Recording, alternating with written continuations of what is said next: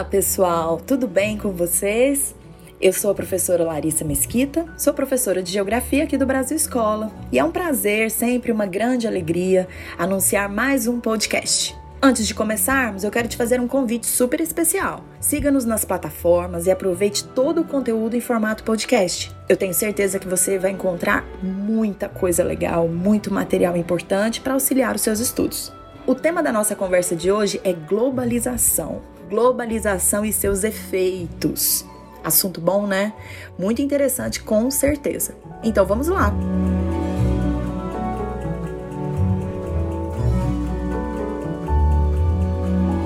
Bom, pessoal, vamos começar entendendo o que é o processo de globalização. Comecemos então pelo conceito clássico desse processo. Globalização é a integração mundial. Trata-se de um processo de expansão da integração econômica, da integração política, da integração cultural, que abrange todos os países do mundo. Então, é super correto associar o processo de globalização à palavra integração. Lembre-se disso. Esse termo globalização surgiu na década de 1980, no final ali do século 20, né? E também pode ser denominado de mundialização, certo? Também é um termo muito comum entre diversos autores. Mas o que causa a globalização? E o que provocou ou provoca essa integração? Basicamente, é o avanço dos meios de transportes e também o avanço das comunicações.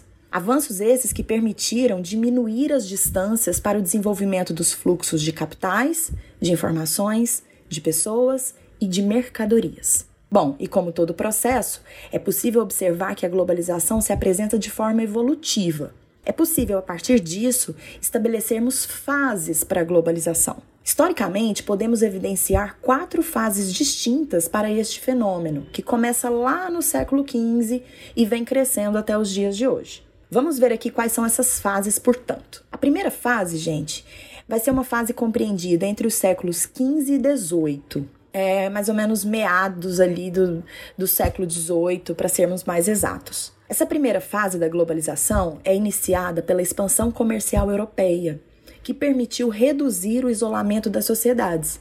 Assim, as economias eram antes isoladas e, de certo modo, autônomas, certo?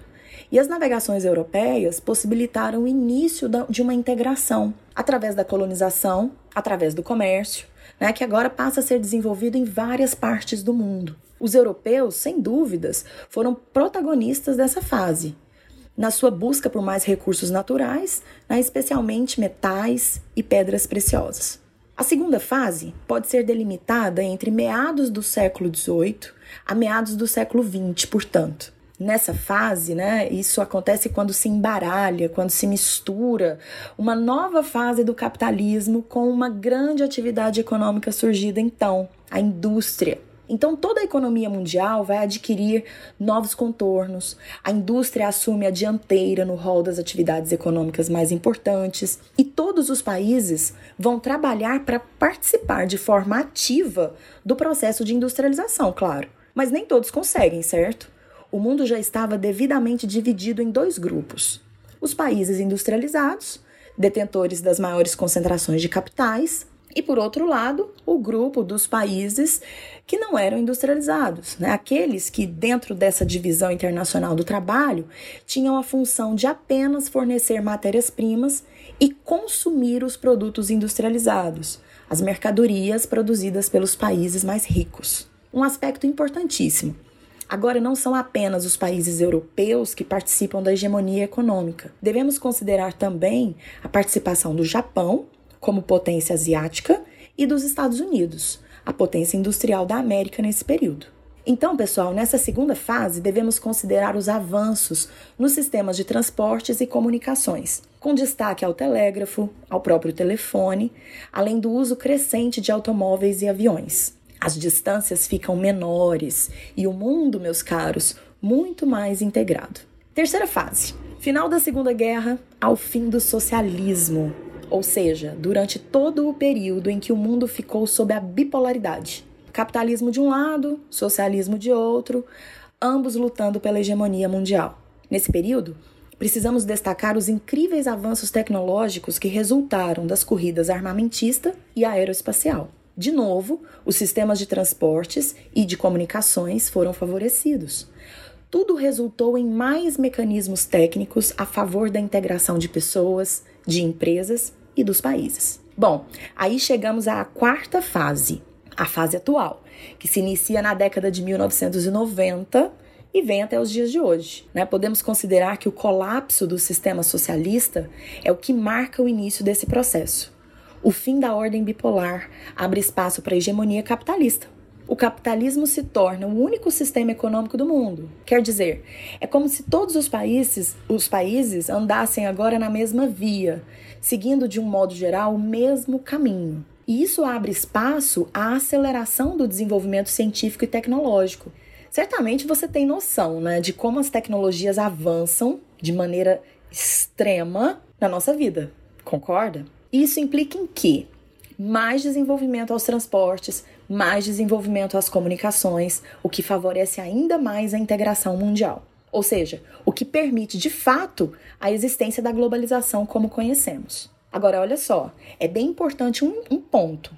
Foi somente no final do século XX, mais precisamente nas duas últimas décadas deste século, que se observa a globalização de forma científica. Foi só a partir então do final do século XX que a globalização passou a ser pensada, estudada e discutida de forma científica por economistas, sociólogos, geógrafos, historiadores e gestores públicos.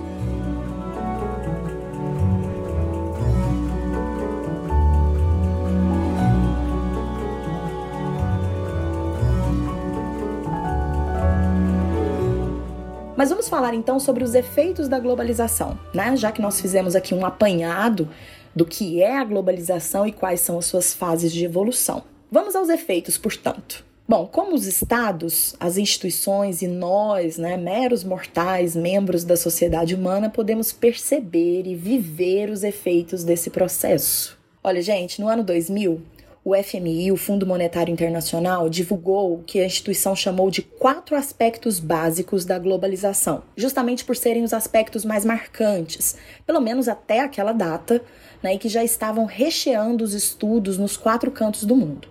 Esses quatro aspectos são o comércio mundial e as transações financeiras, os movimentos de capital e investimentos, disseminação de informações e de conhecimento, e as migrações internacionais. Depois disso, as demais instituições internacionais passaram a incluir como aspectos da globalização também a questão ambiental, né? especialmente os problemas ambientais de ordem mundial e a questão da cultura, a globalização cultural. Se pensarmos no campo econômico, podemos evidenciar efeitos da globalização no que se refere ao aumento da produção de mercadorias e à expansão geográfica dessa produção. É isso mesmo. O mundo passa a produzir cada vez mais e em diversos lugares. Muitos países foram incluídos na cadeia produtiva do agronegócio e da indústria. Evidentemente, essa inclusão está diretamente ligada às vantagens que esses países oferecem a quem produz. O país que oferece mais vantagens para a produção recebe mais investimentos. Simples assim. E é por isso né, que um produto industrializado hoje pode ser projetado em um país, produzido em outro, com matéria-prima de um terceiro e circular pelo mundo todo.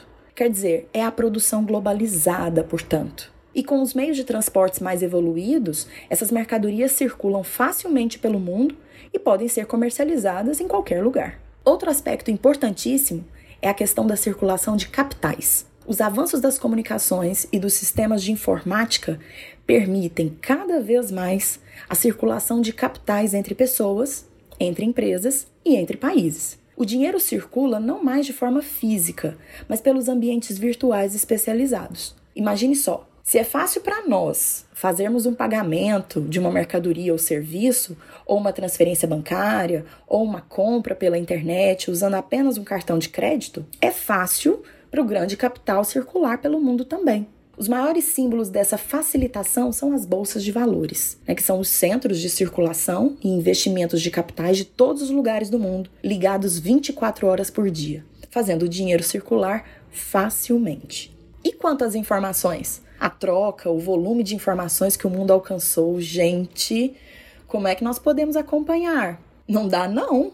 É muita informação. E o mais incrível, em tempo real. Os avanços tecnológicos no setor informacional são assustadores. Graças à grande internet, isso é possível.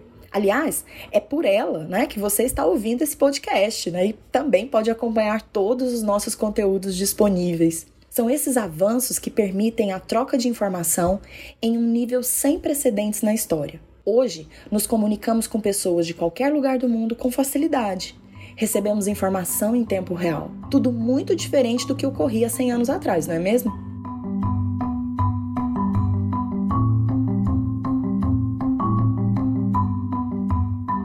Outro efeito da globalização diz respeito à cultura. Muitos teóricos entendem que essa integração mundial produz um movimento de mundialização cultural. Não quer dizer que as culturas particulares, os traços específicos né, que marcam um determinado povo, nesse sentido vão desaparecer. Não, não é isso. Mas ocorre uma expansão de elementos culturais disseminados e compreendidos por todo mundo. Quer dizer, uh, as culturas específicas continuam existindo, mas em nível global surge uma cultura que vai ser entendida por todas as pessoas. Quer ver exemplos simples? Uma banda que seja conhecida mundialmente, uma música que de repente vira um hit mundial, ouvida por todo mundo, um filme de super-herói estadunidense que vai ser assistido por plateias de todos os países. Nossa, são tantos exemplos possíveis. Isso vale também para o fast food, aquela marca famosa de refrigerante ou uma simples calça jeans. Uso global, gosto global, consumo global. Isso é a globalização da cultura. Agora, nem tudo são flores. Falando de tudo isso, né, parece até que a globalização é um paraíso, resultado da evolução tecnológica e que beneficia a todos pela mágica da tecnologia e as facilidades que podemos obter dela. Mas não é bem assim. O mundo globalizado é um mundo muito mais competitivo e bem mais desigual percebe-se que a força dos estados nacionais diminui diante do poder dos grandes grupos e corporações. Efeitos do neoliberalismo, né? essa doutrina que defende a participação mínima dos estados na economia. E quando o Estado sai de cena, cria-se um cenário perfeito para a aceleração do poder dos grandes grupos empresariais, uma característica marcante da globalização. A superconcorrência pode ser verificada na nossa vida, no mercado de trabalho, vale também entre as empresas e entre os países. O capitalismo atual promoveu o crescimento da riqueza no mundo. Isso é indiscutível, mas nunca a distribuição dessa riqueza foi tão desigual. Para se ter uma ideia mais prática dessa questão, eu vou apresentar um relatório aqui da Oxfam, que foi divulgado às vésperas do Fórum Econômico Mundial de 2020 e revelou o seguinte: 2.153 bilionários existentes aí no mundo possuem uma riqueza maior do que 4 bilhões e 600 milhões de pessoas, o que representa cerca de 60% da população mundial. Isso é desigualdade pura. Os dados do próprio Banco Mundial revelam que cerca de 800 milhões de pessoas encontram-se em estado de pobreza extrema no mundo, ou seja, vivem com menos de um dólar estadunidense por dia e não conseguem sequer suprir suas carências alimentares. Os dados indicam que esse número de miseráveis extremos diminui no mundo.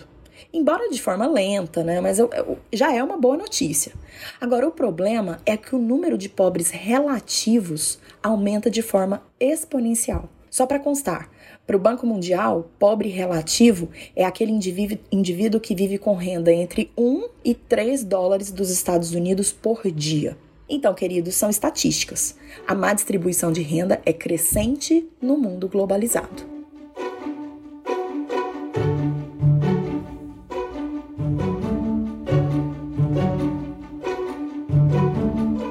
Outra questão diz respeito aos problemas ambientais de ordem global. A utilização irracional dos recursos do planeta só aumenta. Aliás, é fácil compreender por quê, né?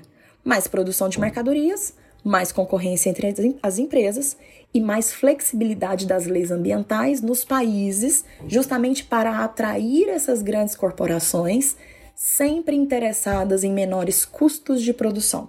Do ponto de vista ambiental, a conta não vai fechar. Felizmente, a maior integração dos países permite que as discussões sobre a questão envolvam cada vez mais nações dispostas a organizar novas resoluções e formas mais sustentáveis de produção. É claro que nós estamos muito longe do que se espera né, no que diz respeito à questão ambiental, mas importantes passos já foram dados, por exemplo, através dos encontros e conferências promovidas pela ONU. E o que dizer sobre a circulação de pessoas no mundo globalizado? Ah, as migrações, as migrações internacionais. Sejam espontâneas ou forçadas, elas cresceram com a globalização. Fato justificável principalmente em função da evolução dos sistemas e meios de transportes, que facilitam o trânsito de indivíduos né, pelo espaço geográfico mundial. Hoje é muito mais fácil se deslocar, muito mais uh, conveniente até migrar de um lugar para o outro muitas vezes. Soma-se a isso a facilidade em se comunicar. Isso também influencia nos deslocamentos populacionais. Mas os aspectos que chamam a atenção nesse sentido são especificamente dois: o aumento das migrações forçadas, que geram um saldo gigante de refugiados espalhados pelo mundo e vivendo de forma precária, né, diga-se de passagem, e a crescente da xenofobia. Ao mesmo tempo que o número de refugiados cresce, segundo o Alto Comissário de Refugiados para a ONU, a Acnur, no ano de 1950, veja bem, apenas 2 milhões de pessoas encontravam-se em situação de refúgio. Em 2015, já eram 53 milhões. E hoje já são 65 milhões e 500 mil pessoas nessa condição, produzindo impactos em todo o planeta.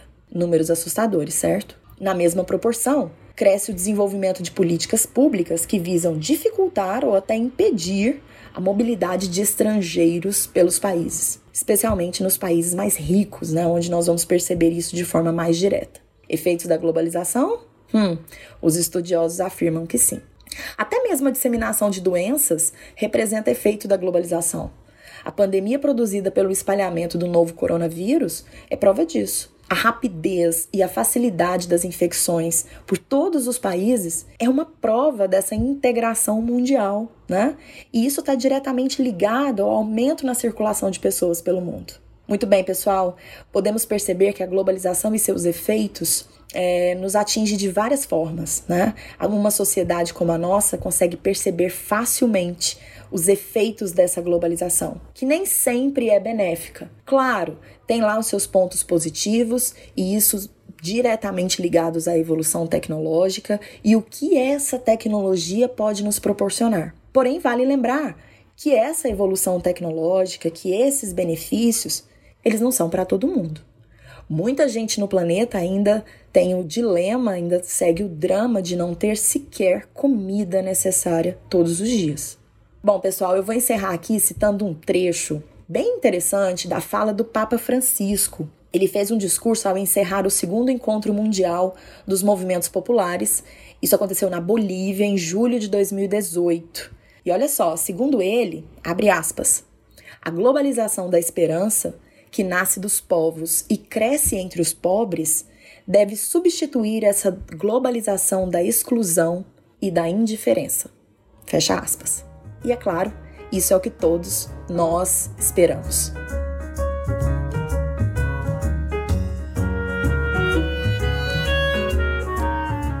Então é isso, queridos. Espero que vocês tenham gostado do nosso assunto. E antes de encerrar, eu gostaria de te fazer outros convites. Acesse o Brasil Escola nas redes sociais e também o nosso canal do YouTube. Eu tenho certeza que você vai encontrar um mundo de conteúdo. Beijos e até o próximo podcast.